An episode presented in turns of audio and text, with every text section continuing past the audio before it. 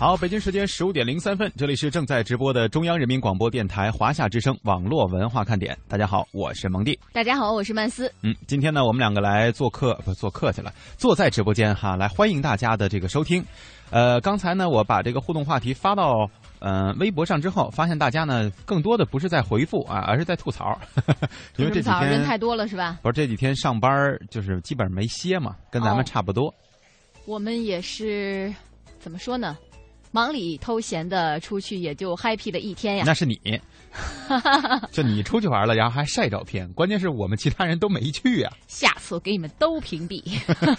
呃，我们来关注一下啊，在我们的这个两个互动平台当中呢，打招呼的朋友渐渐的变多了。因为昨天啊，实际上虽然我们没有上节目啊，但是我们也上班了，是吧？对。呃，我听了一耳的这个。谢哲啊 和君阳的这个节目哦，就做的网络文化看点，然后呢，两个人一直在吐槽说：“哎呀，没关系啊，我们这边没有互动，那边也没有互动，就算了。”呃，可怜可怜他们吧，是吧？可能大家有些朋友对于谢哲和君阳可能也不是很熟哈，嗯，所以也不知道该说什么。而且还有一点呢，就是我们的这些互动平台，可能这二位呢有一些不太适应去使用。呃，包括使用的方法，所以可能跟大家的这个互动也不是特及时，也希望大家能够呃代为理解吧，是吧？嗯嗯。我们今天这个互动话题啊，说的是五一啊。如果说五一你没有上班，你出去玩去了，我想很多朋友应该在关注这个各区景点的这个票价问题。呃，曼斯出去玩去了，有涉及到票价吗？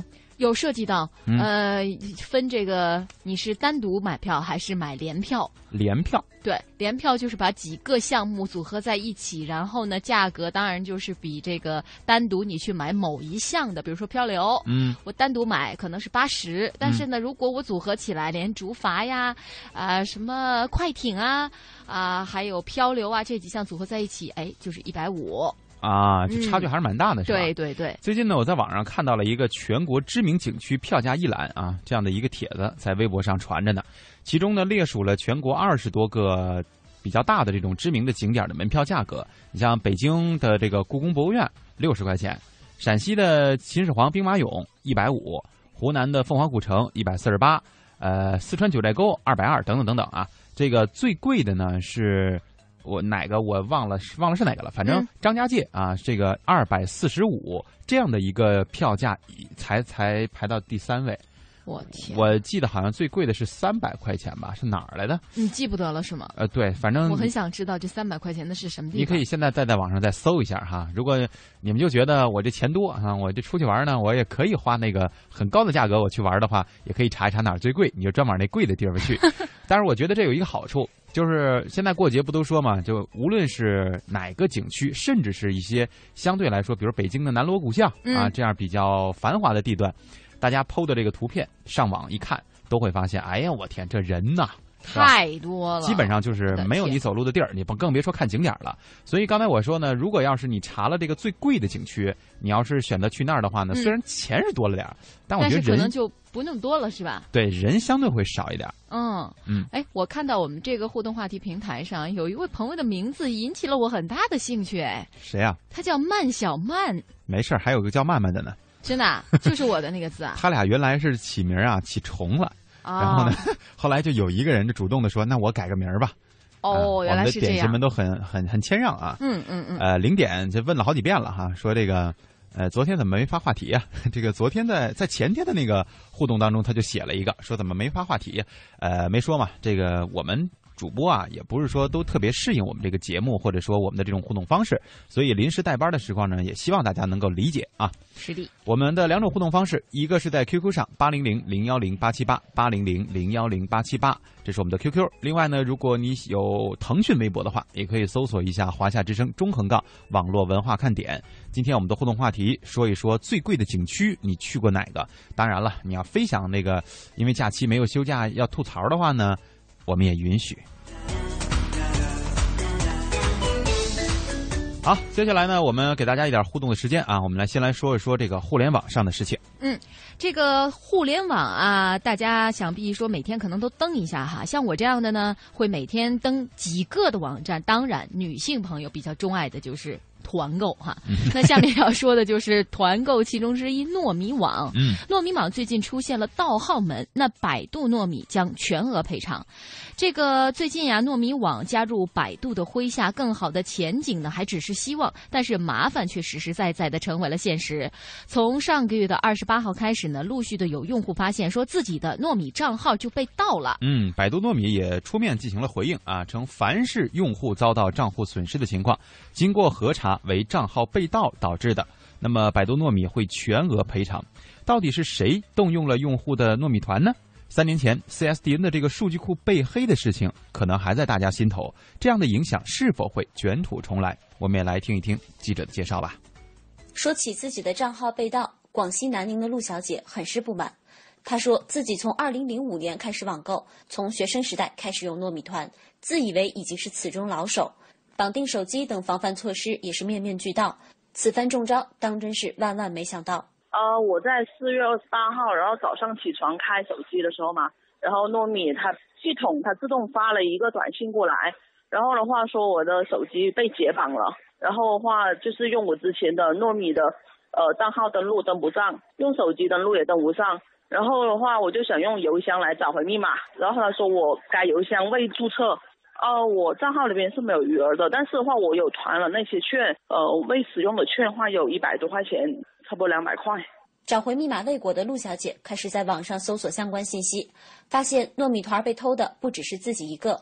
随后，她开始拨打百度糯米的客服热线，却始终没有打通。无奈之下，陆小姐开始在微博上吐槽：“我艾特了很多次，她才跟我联系的。”三到十个工作日，可能原路返回到银行卡或者是支付宝里面去。哦，我说为什么你们的客那个四零零电话为什么都总是打不进？他说哦不好意思，因为我们这段时间就是像您一样发生很多呃这样被盗的，所以说客服比较忙。记者发现，许多微博吐槽账号被盗的网友评论中都已经出现了百度糯米的回复，要求用户私信手机号方便客服联络。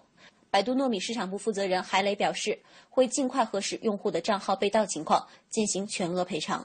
请就广大用户啊，就是及时来查看个人的账户，就如果发现个人账户里面的有损失，会发现一些不知名的一些消费记录的话，还请及时跟我们的客服来联系，我们就会来针对这些具体的一个账单进行核实。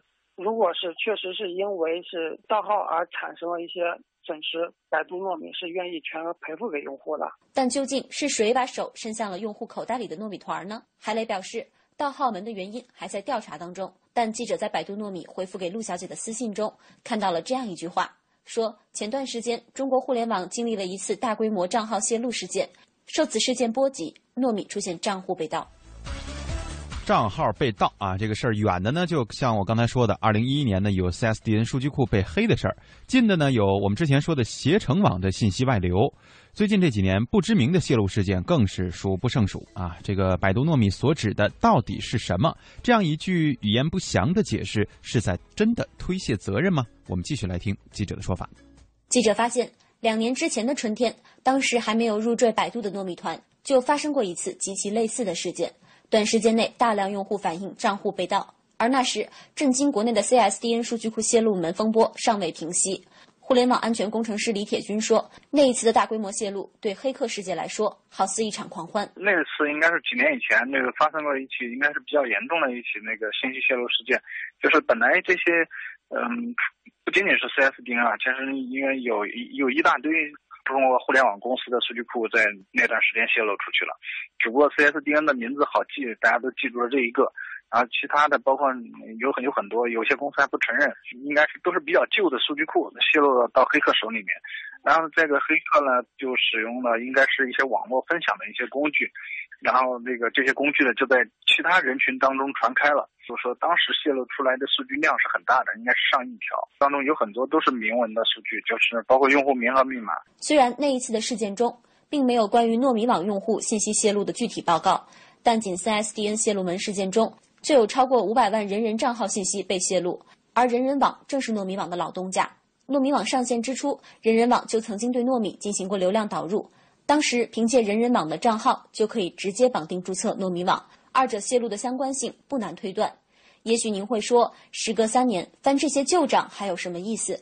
可事实是，黑客会把每次泄露事件的战利品进行有序归类，随时准备拿出来碰碰运气。李铁军，黑客他有一个嗯，就是他拿到这些数据之后，都会撞库是一个经常性是需要去使用的一种手段。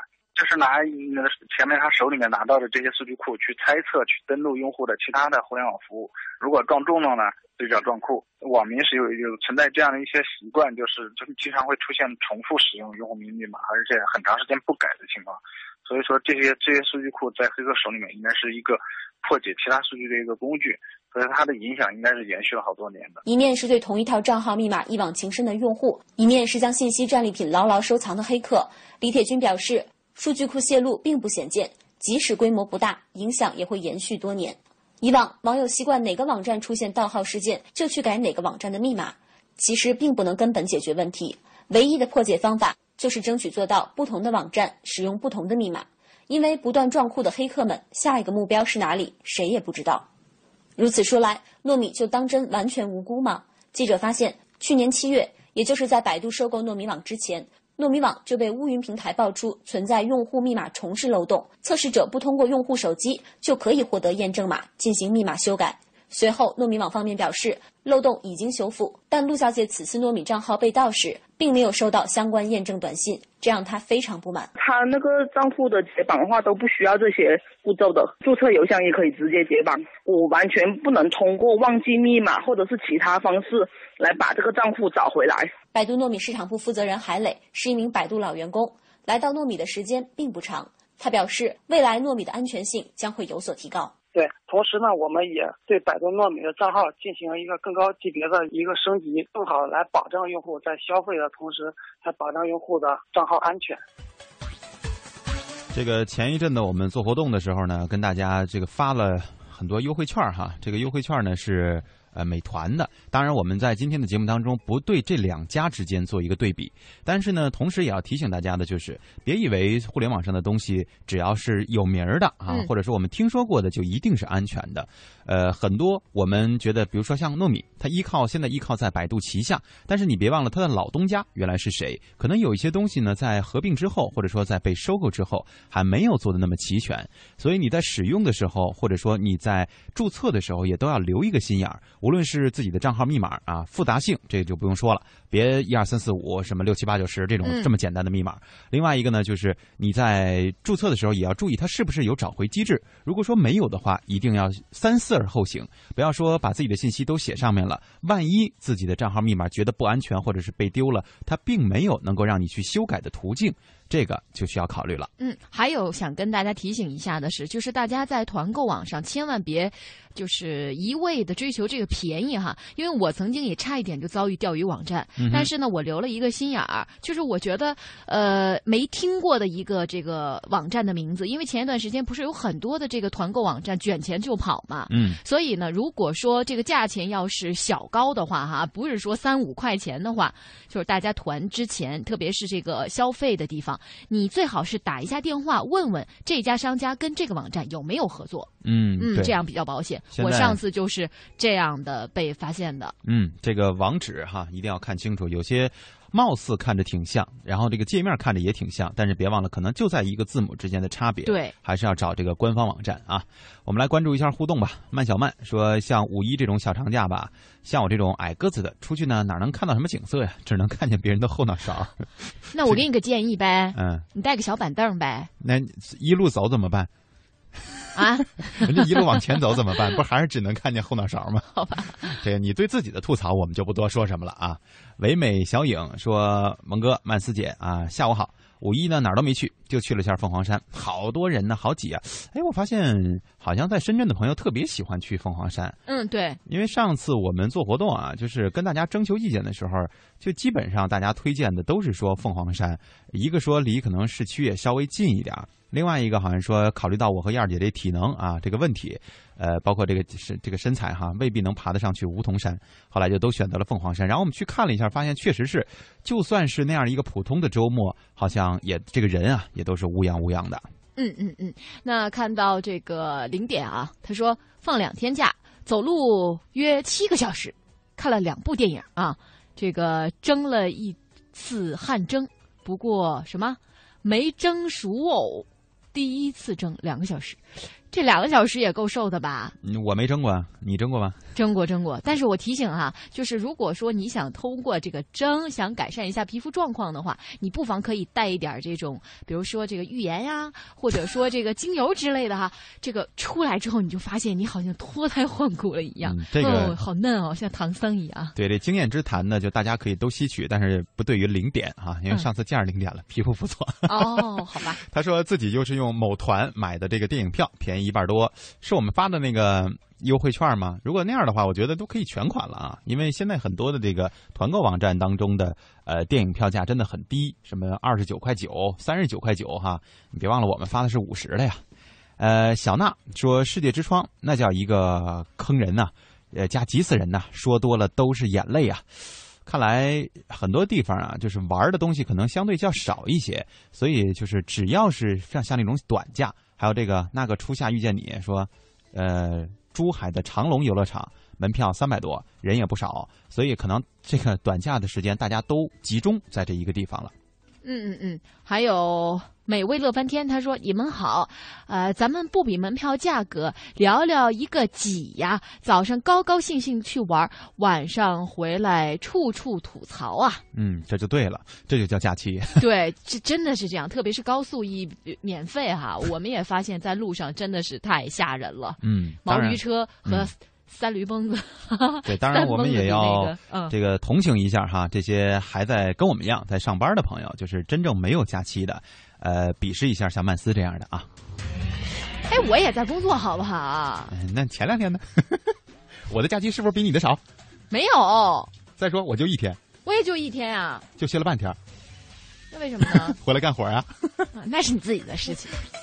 好，接下来我们来说一说这个滑板车啊。这个滑板车好像跟我们这个节目大家听起来貌似感觉没什么关系，但实际上我们要说的呢是滑板车在古代，呃，貌似就有了，然后在网上被大家这个图片抛出来之后，让很多朋友觉得很惊奇。首先说这滑板车，其实呢是诞生于上世纪九十年代的德国，本来呢是上班族发明的代步工具。这个我们大家现在出去玩儿也能看见很多小孩儿哈，嗯就拿这个单的滑板车自己跟那儿溜着玩儿。呃，但是传入中国以后呢，就成为了我们孩子们喜欢的这个玩具了。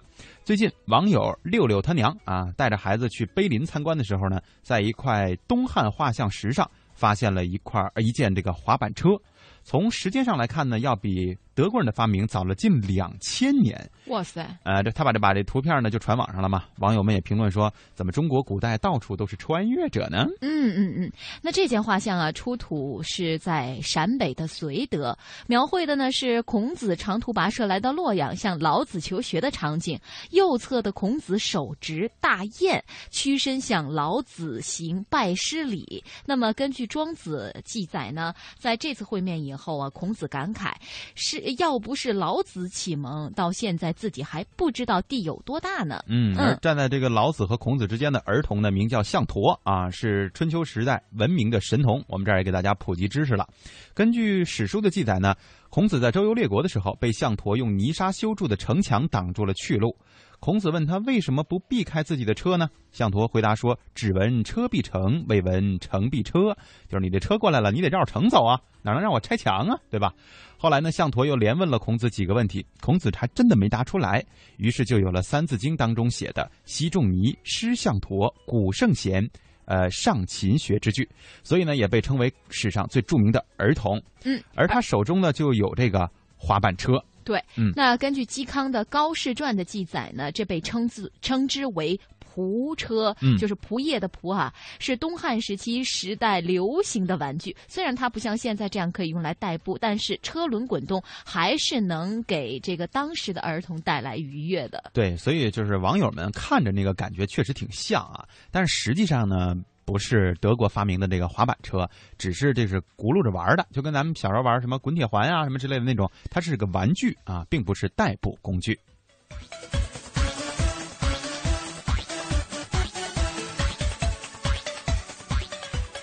好，这个时间还来得及啊，我们再说一个消息，因为大家知道今天不是星期六嘛，对吧？这个我们后半段会放专题的，所以这个前半段我们就尽量多的跟大家说一说好玩的事儿啊。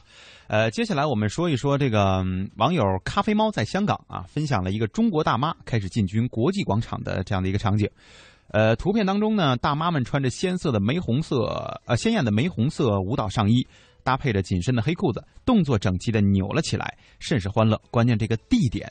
这不一样。嗯，这一群穿着鲜艳的中国大妈，伴着音乐的节奏，让卢浮宫前的广场刮起了中国风，让广场舞走向世界。可是呢，他们的壮举并没有增加人们的自豪感，相反，网友们面对有图有真相的国际版广场舞，恨不得让他们赶快消失。嗯，历来呢，以浪漫著称的法国人是对艺术有一种独特的敬畏感。卢浮宫作为法国人的艺术圣殿，他们并不希望任何的喧闹来亵渎卢浮公的尊严。对，虽然这些舞动的中国大妈并没有像在美国啊，之前我们说的，我们关注到的那个跳广场舞被驱赶、被抓的那个事情，但是呢，在艺术殿堂跳这种没有艺术感可言的广场舞，或者说大相径庭吧，我们也不能说广场舞就没有艺术感，是吧？这个人家呢，所谓的是这种。嗯，相对来说比较静、比较安静的绘画艺术，对啊，包括雕塑艺术啊。但是咱这种放着什么《最炫民族风》啊，这种感觉就不太合适。确实，因为那种地方确实是很安静，大家走路啊、照相啊，这种声音都是非常轻的。对对，所以说这样的我这个行为有点有伤风雅。呃，我们希望像这样的中国艺术，我们并不希望它占领全世界啊。这个当然占领是我们加的引号的。嗯嗯。所以同步呢，也要跟大家提一个醒儿，就是你们再去玩的时候，再去。呃，做自己喜欢的事情，也要看看场合，看看别人是不是喜欢你们这么样做啊。好，我们来关注互动吧，说点互动，我们放首歌，接下来就是半年的宣传了。慢慢说，两位好啊，五一两天假在广州度过，想听节目没信号，所以空了两天没听。今天呢，已经回深圳上班了，终于听见了。本来呢，昨天想去湘江野生动物园的，结果没时间去，就去西关看老广州。哎呀，那个美呀！美中不足的呢，就是一个人走了两天，现在那个脚那个疼啊。去过广州的长隆，两百块钱的门票，他觉得应该算贵的了。我觉得他这番回复当中信息点颇多呀。对，我觉得这两百块钱也确实不算便宜哈。嗯，现在景区的门票都是越来越贵。关于慢慢说这个脚痛啊，我真的想给各位美女们提个醒啊，因为这出去玩的时候，我也看见，就在走这个这个铁索桥的时候，远远的看见上边有一位穿着拖地长裙的美女，脚上蹬着高跟凉鞋，我们都在议论说，这位美眉这是来旅游的吗？嗯，那天我们做活动，实际上也是。登山的时候，看着有一些朋友哈，我嗯，当然我很感谢大家，就是为了见我们而把自己收拾的特别光鲜亮丽、漂亮啊。关键就是你忘了我们是爬山的吗？有人穿着那个相对来说，可能对我来说啊，看着就有点心疼那种高跟儿啊。哦虽然可能对于女生来说可能没什么事儿，呃，但是我觉得爬山这事儿吧，一个是太累，另外一个呢，它也你穿那种鞋它也不安全，伤着自己。对，所以我们还是要因地制宜啊，这个。马世宇啊，虽然你改了个名字，但是我依然还认得你。他说前年呢六月去了故宫，那时候呢门票是六十，看来现在也没涨价啊。但是但是差点没晒死在故宫里，吃了好几根一块钱的北京老冰棍呢。啊，这个经历啊！现在一块钱能买着北京老冰棍吗？当年两年前啊啊啊！就是他应该说的是那种，就是在北京街头老有那种阿姨啊什么的，就是这里边就是这个冰没什么对叫什么小豆冰棍。也是有点奶的什么的，但是这种东西嘛，就是一直以来没有个什么太固定的牌子啊。呃，我记得我父母小的时候，他们就都是那会儿便宜一毛钱一根儿，就都属于在街头啊，就是打完球啦或者下了学啦什么的，嘴馋啊，就赶紧买那么一根冰棍。那那时候物价也挺高吧？我记得我小时候才一毛八两毛钱一根。嗯，应该算是高了吧。反正这个东西也不是说每个小孩都吃得起的啊。对。呃，白碗说哪儿都没去，钓鱼两天，吃的美啊。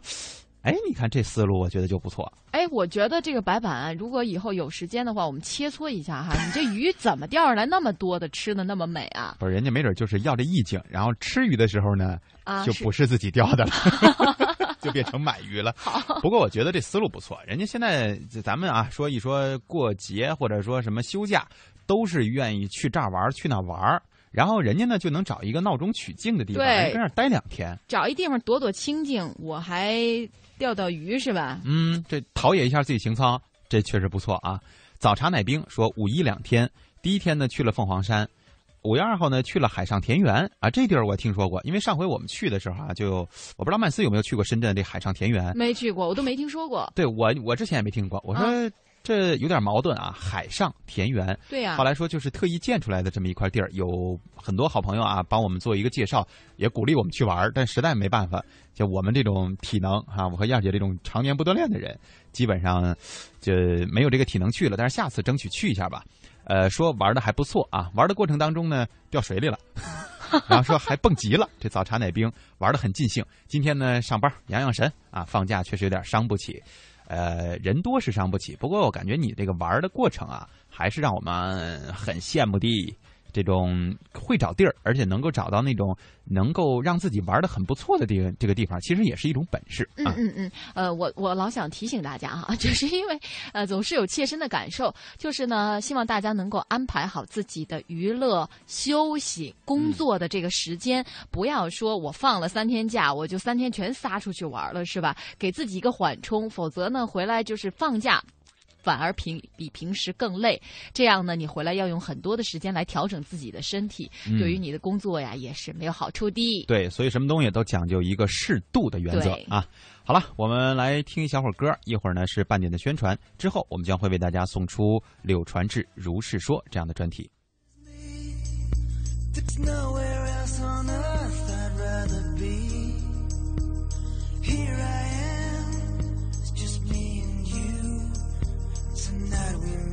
dreams come true. It's a new world, it's a new start. It's a life with a beating of young hearts. It's a new day, it's a new plan. I've been waiting for you. 二零一四， 同城金融云服务领航者央财云城强势登陆，登录三 w 刀 cnfn 刀 tv。或下载安卓手机客户端，即可注册财富共享。这里有权威专业的投资机构，这里有热门抢手的理财产品，这里应有尽有。入驻央财云城，共创财富未来。央财云城，指尖上的金矿。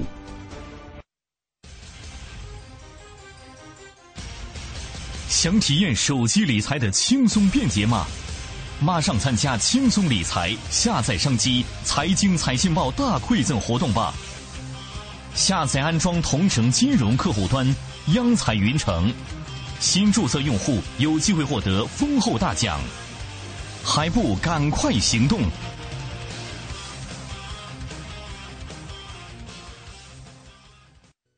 珠宝强势登陆央财云城，一次供你万种选择。五月一日至五月三十一日，全天精品珠宝限时特惠，让利到底，优惠多多。现已开通网上预约，自行挑货，更多珠宝低至五折起。门店提货完成交易后再返现。详情请咨询四零零幺二八二幺八或登录央财云城官网。丰收的季节里，风吹麦浪闪金光，是农民为五谷丰登歌唱。白云蓝天之下，座座高楼拔地而起，是工人在为城市建设挥洒汗水。水流湍急的石桥之上，温暖的臂膀扶住幼小的身影。是乡村教师在护送孩子上学，用责任托起明天的希望。劳动播种幸福，实干收获希望。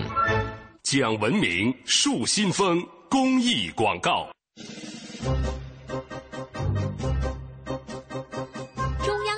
广播电台香港之声携手香港青年交流促进联会，共同推出“梦想舞台二零一四”，为你的梦想加油助力。即日起至五月十六号，用文字、声音、图片、视频等各种形式分享你的梦想故事，就有机会赢得共十五万港币的圆梦启动金。让我们为你的梦想筑起平台，为你找到逐梦的同行者，为我们的梦想注入生命力。详情请登录央广网。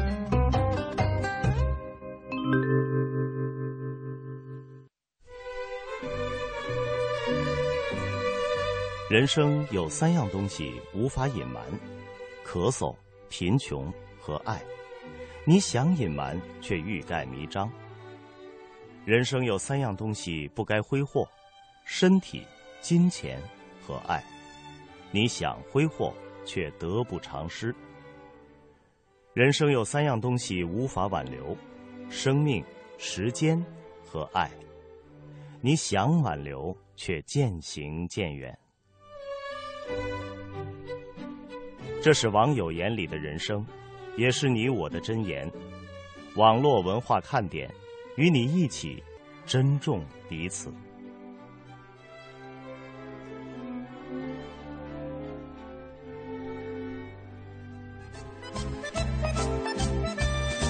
好，广告之后，欢迎大家回到网络文化看点，我是蒙蒂。大家好，我是曼斯。嗯，刚才瞥呃看了一眼这个微博啊，这个热门话题当中写了一句话，我觉得结合的很不错。五一假最后一天，且过且珍惜吧。所以不要再抱怨哪儿都是人了啊。这个三天的假期也有可以有自己的过法。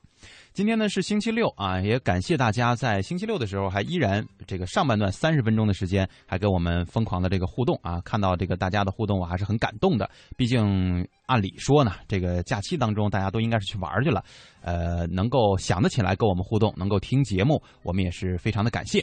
那么接下来下半段我们按照惯例呢，还会继续送出我们的专题节目《柳传志如是说》，今天为大家送出的是第三十七集，我们一起来听一下。云动九州，他们力挺中国制造；制造志存高远，他们在挑战中迎风飞扬。是谁照亮中国经济？又是谁在风雨中挺起中国制造的脊梁？柳传志、牛根生、马云、史玉柱、任正非、俞敏洪、江南春、冯仑、王石、潘石屹。他们是中国经济生活的领航人，他们是社会广泛关注的焦点人物。他们在新经济的浪潮中冲浪，在全球化竞争的压力中前行。他们和他们团队的业绩，是中国经济领域中一份份亮丽的成绩单。中国顶级民营企业家的商道真经如是说系列，中国经济出版社独家出版发行，北京魔动传媒有限责任公司独家广播媒体推广。仅以此系列图书，向为中国改革开放和民族企业振兴不懈努力奋斗的企业家们致敬。他高举全球化品牌旗帜，追逐奥林匹克。他。用撑杆跳的高度携手蓝色巨人，他构建庞大的电脑王国，国际领先的壮志雄心让他与众不同。他不仅仅善于联想，更善于积极行动。四十岁才在一个几乎已垄断的传统行业中创业，创立联想二十多年来，他却总是领先于这个时代。但几乎无人能够想到，他会以一个从未尝试过的角色正式淡出联想集团。二零零九年的强势回归能否力挽狂澜？让我们拭目以待。拭目以待。中国教父级 CEO 的商道真经，联想集团董事局主席柳传志如是说，正在为您播出。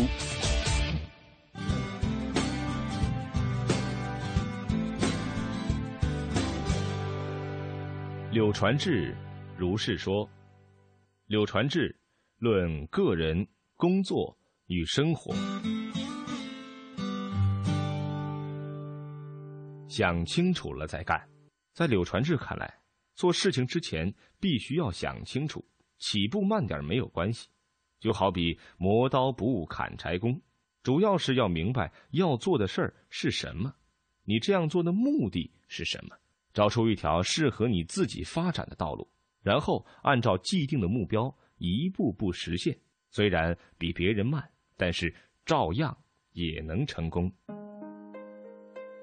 曾国藩呐，有一点叫静思，到一定程度，他要在房间里点一炷香，当香烟袅袅升起以后啊，他坐下来呢，静静的把前后的事情想一遍，应该怎么做，和不应该怎么做。那我们说的静思呢，就是总结，就是在找规律。我们对每件事啊，不光是满足于如何做，主要是研究它的规律。我总结一条吧，这一条听着是废话，但是啊非常有用。这条啊就是要决定做事以前，得把事情想清楚。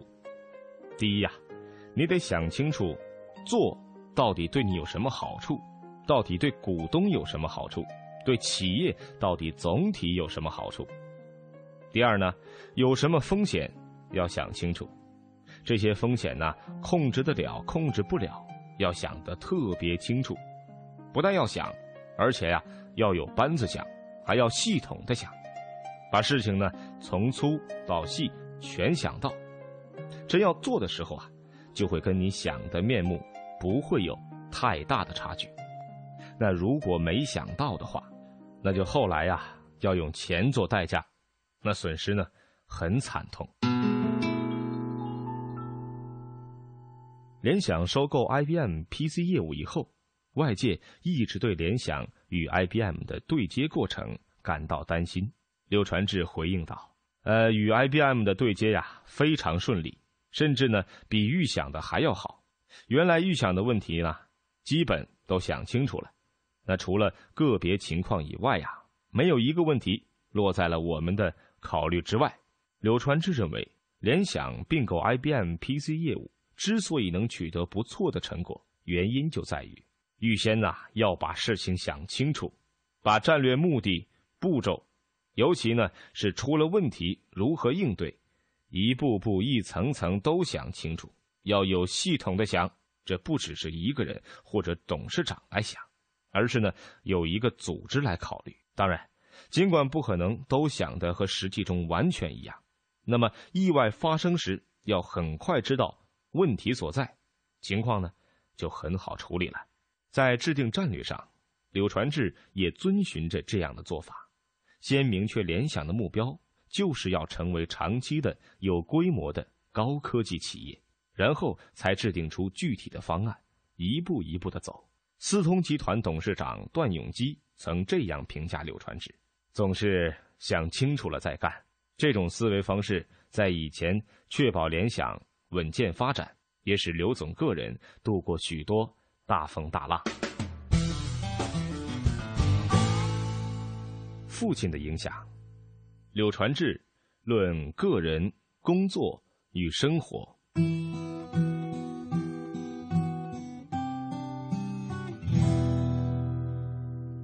一九八五年，柳传志作为 IBM 电脑的代理商，坐在会议室的最后一排。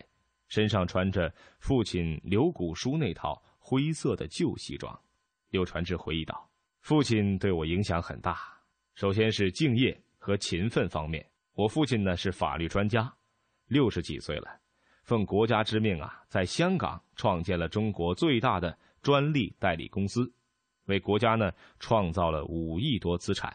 父亲极重信誉，办事开会从不迟到，守时守点，言出必行。”做事一板一眼，兢兢业业。其次啊，父亲的家庭观念也很强。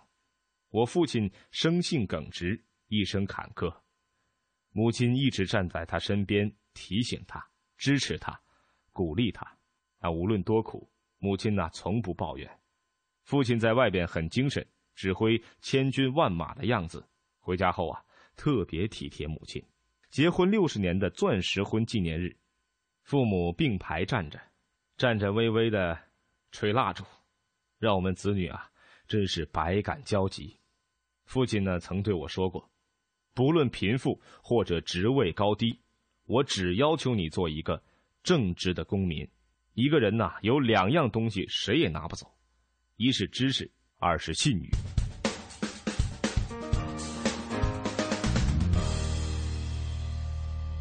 柳传志的父亲柳谷书年轻时曾参加过革命工作，一九五六年加入中国共产党，后来投身金融业，曾先后在中国人民银行、黑龙江省银行等单位公职。一九八四年，六十三岁的刘谷书创办了香港中国专利代理公司，之后又创办了刘审专利事务所。还挽救了奄奄一息的香港法律服务公司。父亲的这些经历对柳传志以后的发展起到了很大的作用。在生活中，父亲时时对柳传志进行指导，比如在柳传志入党时，父亲就对他说：“你还是一定要积极要求入党，入党不入党，对你的人生道路的影响是完全不同的。”你得考虑清楚。在父亲的鼓励下，柳传志在一九八三年加入了中国共产党。父亲的守信影响着柳传志信誉至上观念的形成。柳传志说：“父亲呐，极重信誉，像不迟到这件事，真的就是他做的最好。那什么时候请人吃饭、办事情，从来守时守点，说出去的话呀，一定要做。”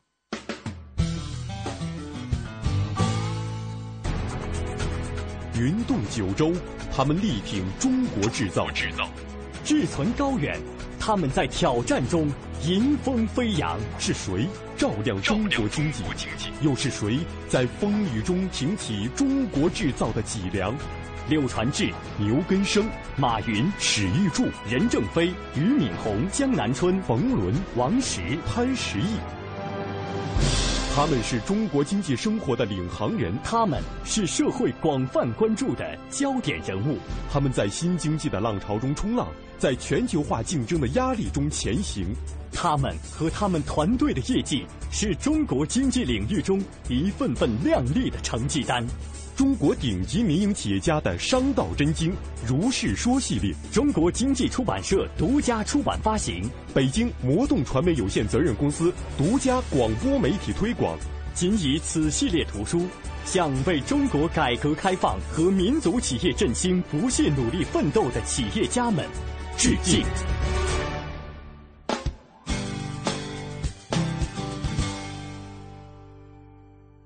受父亲的影响。柳传志也成了出了名的守信人。二零零七年，柳传志被温州商界邀请去参加交流。当柳传志乘飞机赶去时，正遇上暴雨侵袭温州，于是柳传志被迫停留在上海。而到温州的飞机最早也只能等到第二天早上了。柳传志担心飞机再延误就会无法准时参会，所以他就搭上公务车。连夜赶路，最后柳传志准时赶到了温州。当他红着眼睛出现在会场时，温州的那位知名企业家竟然激动得热泪盈眶。柳传志说：“一个人讲诚信和负责任，到底有几分先天带来，几分后天带来，确实啊讲不清楚。但是呢，诚信、责任和一个人、一个企业志向、利益有直接关系。”一个人有远大志向，一个企业做百年老店的利益，他一定会特别珍惜自己的牌子，不让它蒙一点灰，特别强调诚信的作用。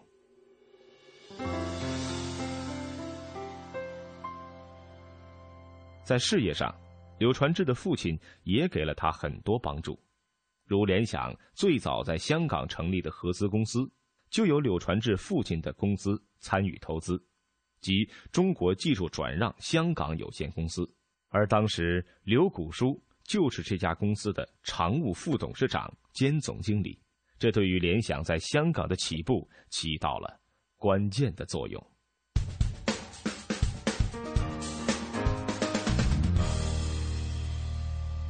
多重角色，柳传志论个人、工作与生活。刘传志说：“最初啊是科研人员，后来呢是企业工作者，现在啊是投资工作者。接下来，我希望自己的角色是一个愉快的老头儿。”柳传志从一个科研人员到企业家，再到一个投资者，对于这些角色的转换，柳传志深有感触。他认为，从技术人员转向企业工作者，对他来说是具有必然性的。他说：“不能为了当尖子而变成书呆子，非课本因素在社会实践中啊非常重要。那这是科技工作者成功转型为企业家的根本因素。因为啊，高科技产业化呢是一个把技术变成钱，把钱呢变成技术的过程。”把技术变成钱，本身是有很多环节的，不是光有技术成果就能变成钱。要把成果生产成产品，还要有市场、销售渠道管理等很多过程。这里呢，需要的是懂技术的管理人才，才能把技术变成钱。那如果仅仅是技术人才呢，是不可能的。就在我创业的那个年代呀。也就是二十世纪八十年代中期，很多人呢没有意识到这一点。当时啊，公司里也有很多矛盾。中国科学院的院所办的企业，很多不成功都是因为这个问题。那不了解，作为企业呀第一把手的主管，不能把自己放在技术人员的位置上考虑问题。那这恰恰是联想成功的一个重要因素。我们出来以后呢，很快的就摸索到了管理的重要性、经营的重要性。那在这方面下了很多功夫，这是我们做的比较成功的地方。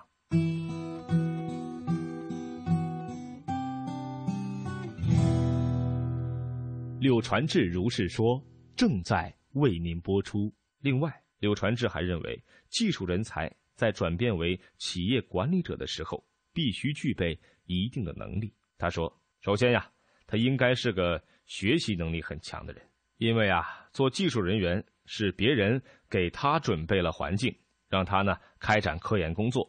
那他来做管理人员呢，是他给别人准备环境。准备环境啊，其实是一个系统设计，方方面面呢都要考虑清楚。那在一个企业里啊，科技人员、销售人员、财务人员很多。”那还要考虑外边的因素，因此啊，管理人员要站在更高的角度考虑全方位的问题，这样呢，才能给各方面人员准备好环境。那如果说技术人员是一颗珍珠，财务人员呢是一颗珍珠，那专业人员都是一颗颗珍珠，那么最高的管理者呀，就是一根线，他把它们串起来，才能成为一条有价值的项链。二零零一年，联想分拆后，柳传志认为，他在担任联想董事局主席时就有三个角色。柳传志说：“一个呀是相当于制片人的角色，代表股东呢来决定给你们多少钱，挣多少钱，预决算要让我们满意。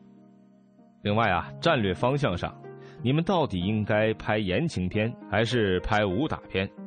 大的战略决定啊，要给一个交代。”还有呢，涉及到股份的问题呀，要有一个交代。第二呢，是演员的角色，杨元庆是导演，在他导演的戏中啊，如果需要我出场，比如到外边去办一些公共关系的事情，外国企业的一些领导人来，或者是要跟员工讲话，他安排给我的任务啊，我应该去做。那还有一个角色呢，是顾问，我会根据我的经验。对他们的工作提出建议，那顾问的意思啊，就是他们可以听，可以不听，大家可以讨论。不过呢，我作为特殊的顾问，发言呢还要小心一点，因为啊，他们很尊重我，所以我发言格外要小心，不要瞎说。在这一段时期，虽然柳传志把大权交给了年轻人，比如杨元庆、郭维。但是他还在努力做一个造中人。在联想，柳传志还在不停的总结规律，比如联想要真正更好的话，不仅要对运作中的一些问题有所了解，还要了解用什么样的机制运作最好，应该有什么样的管理理念。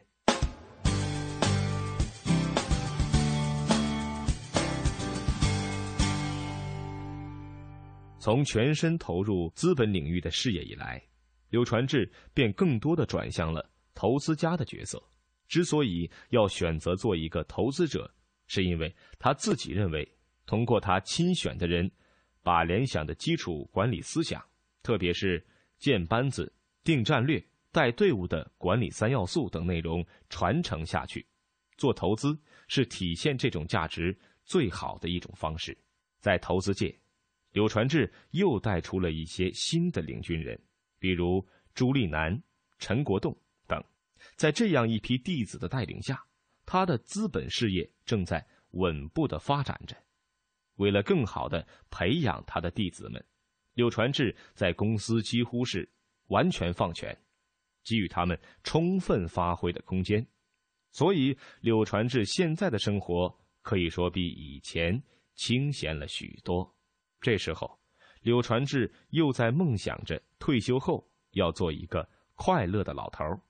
每天醒来都有无数快乐的事等在前面，多少年习惯性紧绷的神经也会在那个时候得到放松。柳传志说：“我可以去他们家里做客。”他指一旁的联想公关人员。另外啊，现在我在学打高尔夫，那虽然打的不怎么样，但五年后没准就打得不错。那这样进步啊是一种快乐，打得很好呢也是一种快乐。